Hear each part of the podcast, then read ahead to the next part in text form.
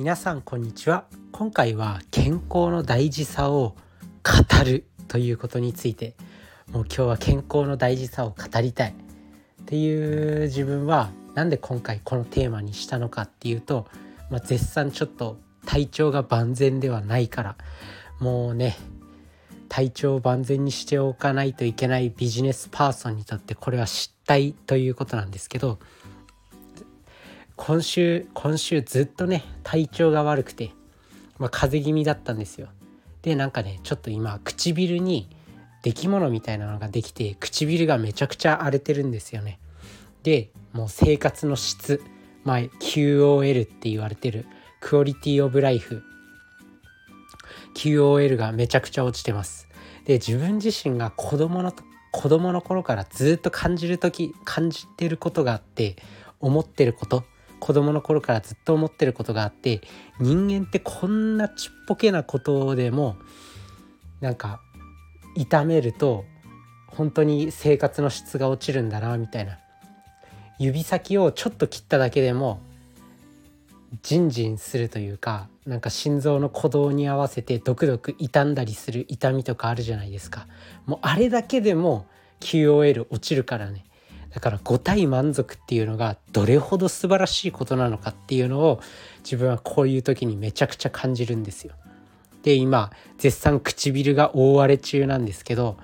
ちょっと食べる時に痛いんですよね口の中。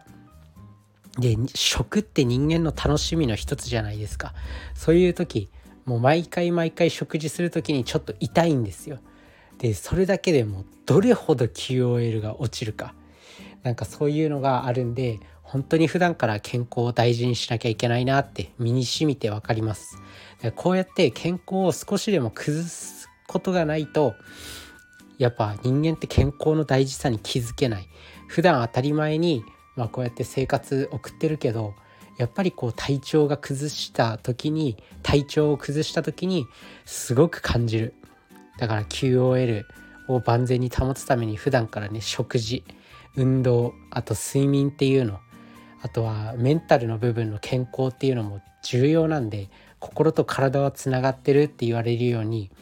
まあ、ストレスも溜まりすぎると、まあ、それが体の不調にも現れてくるんで、まあ、いずれにせよどっちも万全にしていこうっていうお話です。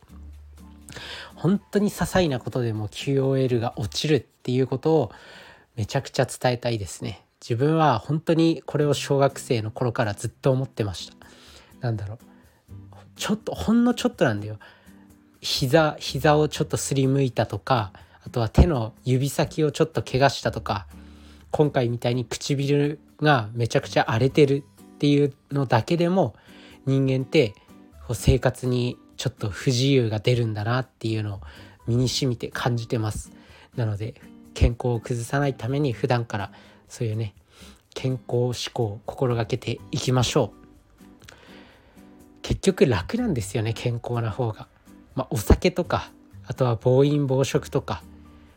あとはめちゃくちゃ身を粉にして働くとか一時的なそのね嬉しさは得られるかもしれないよ。